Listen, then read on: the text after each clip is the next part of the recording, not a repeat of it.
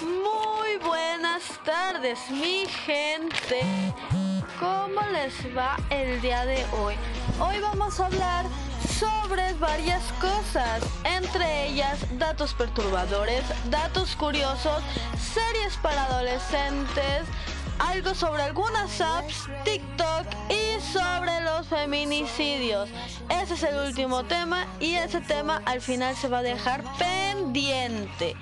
Empecemos. Empecemos. Datos perturbadores. Tu cerebro hace monstruos imaginarios con tu reflejo. Cuando pasas más de 10 minutos en el espejo. El asesino en serie Joseph era dueño de un pequeño puesto de hamburguesas, en el cual vendía por montones. Se supo más tarde que la carne de las hamburguesas eran de sus víctimas. Algunos pingüinos violaban a sus crías hasta matarlos. En 2013 capturaron a un caníbal que se comía a los niños y luego llamaba a sus papás para decirles cómo sabían qué cruel sobre ese asesino.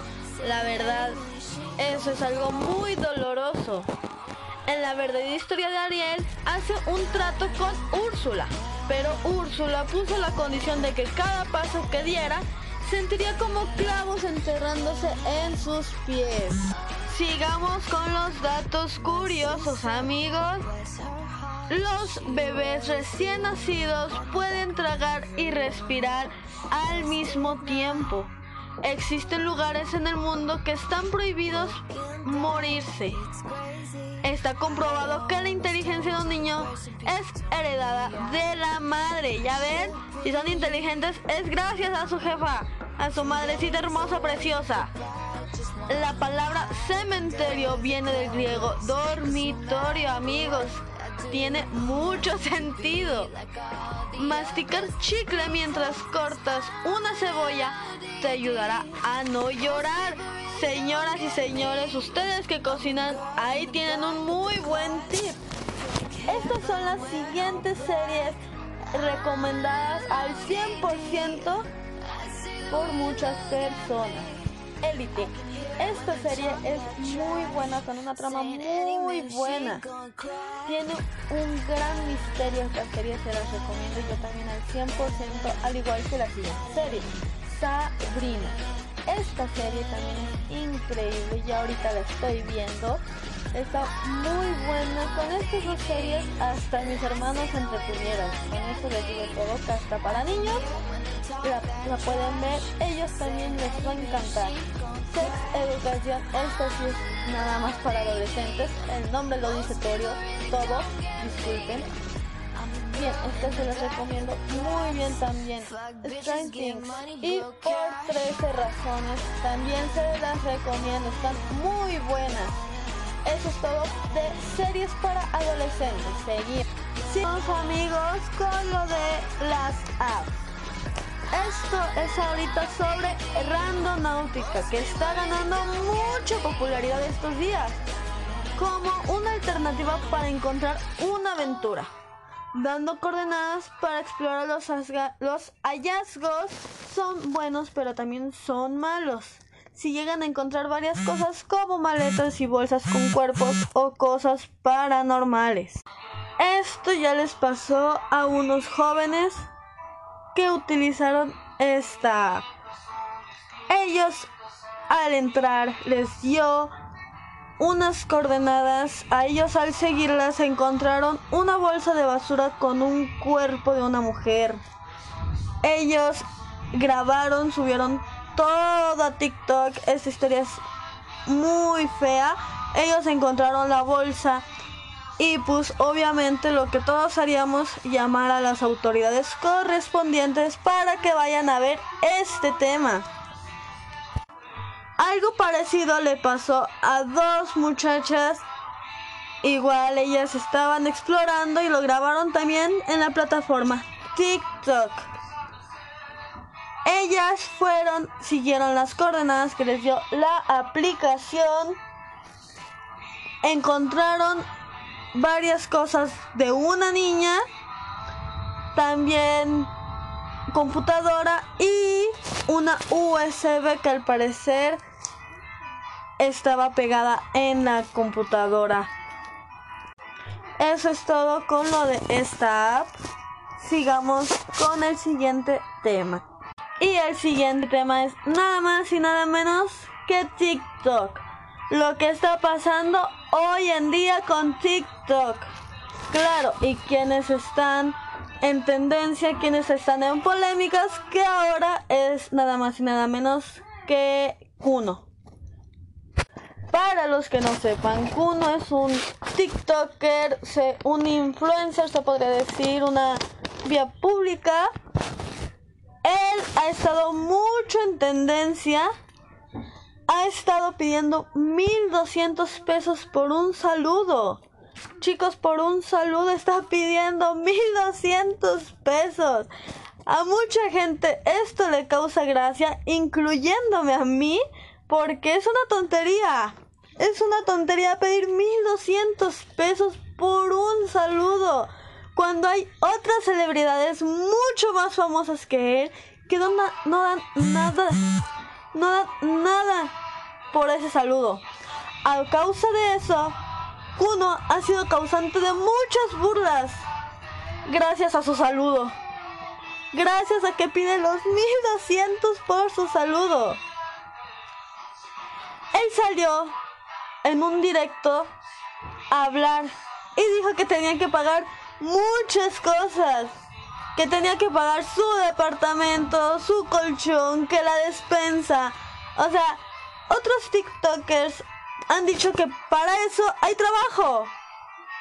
Es en otras redes, se en otras redes hace ver valiente, bien acá, bien que él sí puede, que no le afecta nada, y en otras hace el ofendido, se enoja, que es que no es justo, que esto, que el otro. Kuno ya ha dejado de seguir a varios TikTokers. Por lo mismo que ellos le hacen la burla a Kuno por lo que está pidiendo, por su saludo. Le dicen que ya deje su drama, que se calme, la verdad. Él lo causó, o sea, pudiendo trabajar pudiendo hacer otra cosa, prefieren no ensuciarse las manos y quedarse en su casita bien a gusto cuando otros están en sus casas. De sus casas salen temprano a vender sus cositas, sus dulces, incluyendo sus chicles. Y él se quiere hacer muy fresita y quedarse en su casa pidiendo 1200 para dar un saludo. En serio, no vayan a comprar su saludo. Eso es algo muy ridículo. Prefieren no salirse a ensuciarse las manos y decir, le chambié chingón, estuvo todo muy bien, gané mi dinerito honradamente. Él no prefiere eso, por favor. Yo les recomiendo que no vayan a gastar su dinero en eso. Sus 1200 pesos los pueden comprar, los pueden usar para comprar algo que ustedes utilicen, necesiten de verdad. Un saludo no es nada importante. Yo se los digo chicos, en serio. No lo hagan. Bien, sigamos con el siguiente tema. Se acabó lo de la SAP. Sigamos con el siguiente. Vamos a hablar sobre un tema muy delicado en especial para nosotras las mujeres. Esto es algo muy doloroso para las madres, para hermanas, incluso hermanos y padres. Se trata nada más y nada menos que el feminicidio. Esto es un tema algo delicado, la verdad. Muy doloroso. Bien, vamos a empezar. Los feminicidios ahorita están en un rango muy alto. En 2017 a 2020 los feminicidios en el país incrementaron de 7 al día a 10.5. Eso lo afirmó la oficial de Derechos Humanos de la Oficina de los Altos Comisionados de las Naciones Unidas de los Derechos Humanos, la ONU-DH, Nira Cárdenas. Ella dijo, el contexto de violencia contra las mujeres y niñas en México es especialmente grave cuando nos parecía hace algunos años que íbamos a avanzar porque en México se estaba generando legislaciones e instituciones que parecen sólidas, dijo. En la presentación de la campaña nos van a ver juntas del Observatorio Ciudadano Nacional del Feminicidio. Expuso que pasamos de una sociedad que considerábamos estaba comprendiendo la lucha de las mujeres para vivir libres de violencia a unas amenazas. No sé si comprobamos o no en contra de las manifestaciones que se van a dar en este mismo fin de semana. La coordinadora del OCNF, María de la Luz Estrada, refirió que de 2015 a 2019 se cometieron 15.804 asesinatos de mujeres, de los cuales 3.751 fueron investigados como feminicidios, es decir, un 23.7%. Tan solo en, en 2019 fueron asesinadas 3.825 mujeres. 1.006 casos son investigados como feminicidios sobre la problemática de mujeres y niñas desaparecidas de acuerdo a la información de la Fiscalía y Procuraduría Estatales de nueve estados del país. En 2019 desaparecieron 7.654 mujeres y niñas, de las cuales 5.300 5.533 fueron localizadas vivas, 85 fueron localizadas sin vivas, sin vida y 2.043 siguen pendientes de localizar, afirmó. Expuso que con la campaña lo que se busca es recordar que las mujeres, niñas y adolescentes víctimas de feminicidio tenían vidas, familias, trabajos, sueños y utopías. Piensan que vamos a olvidarlas, pero hay algo que subestiman, nuestra indignación, nuestra rabia. Afirmó que existe la intención de grupos que ultraderecha de desarticular y de grupos religiosos que apuestan a nuestra sumisión y nuestro silencio a quienes una vez advertimos no pasará. No van a ver, nos van a ver juntas, libres y sin miedo de la exigencia de nuestros derechos. Por su parte, madres de víctimas de feminicidios coincidieron en que si no se unen las mujeres para demandar justicia, la, autoridad no resuelve sus casos. Y eso termina siendo cierto.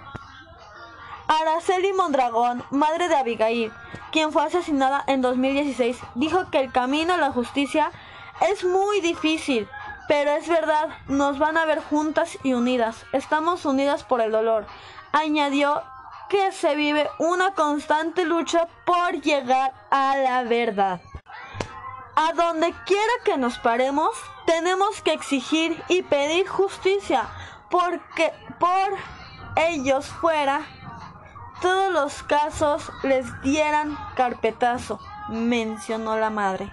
México registró un total de 976 denuncias por feminicidio en 2019, lo que supone un incremento del 137% respecto a 2015.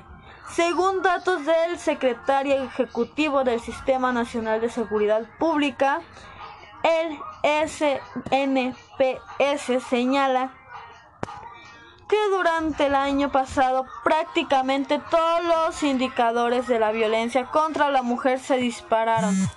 Si bien destacan los feminicidios que han pasado de 411 a 976 en este lucro, lustro, perdón. De acuerdo con las denuncias registradas por el SNSP, cuyas cifras recogen el diario mexicano Milenio. El mes más fatídico del año pasado fue septiembre, en el que se registraron 95 asesinatos de mujeres en todo el país. A nivel estatal hubo 1.51 presuntos feminicidios por cada 100.000 mujeres.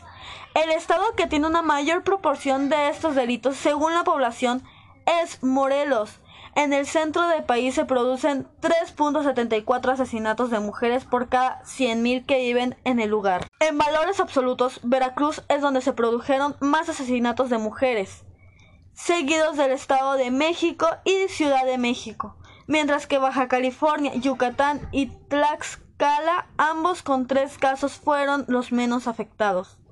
La mayoría de las víctimas son mayores de edad, si bien el SNSP ha destacado el crecimiento, el creciente número de niñas y adolescentes entre ellas.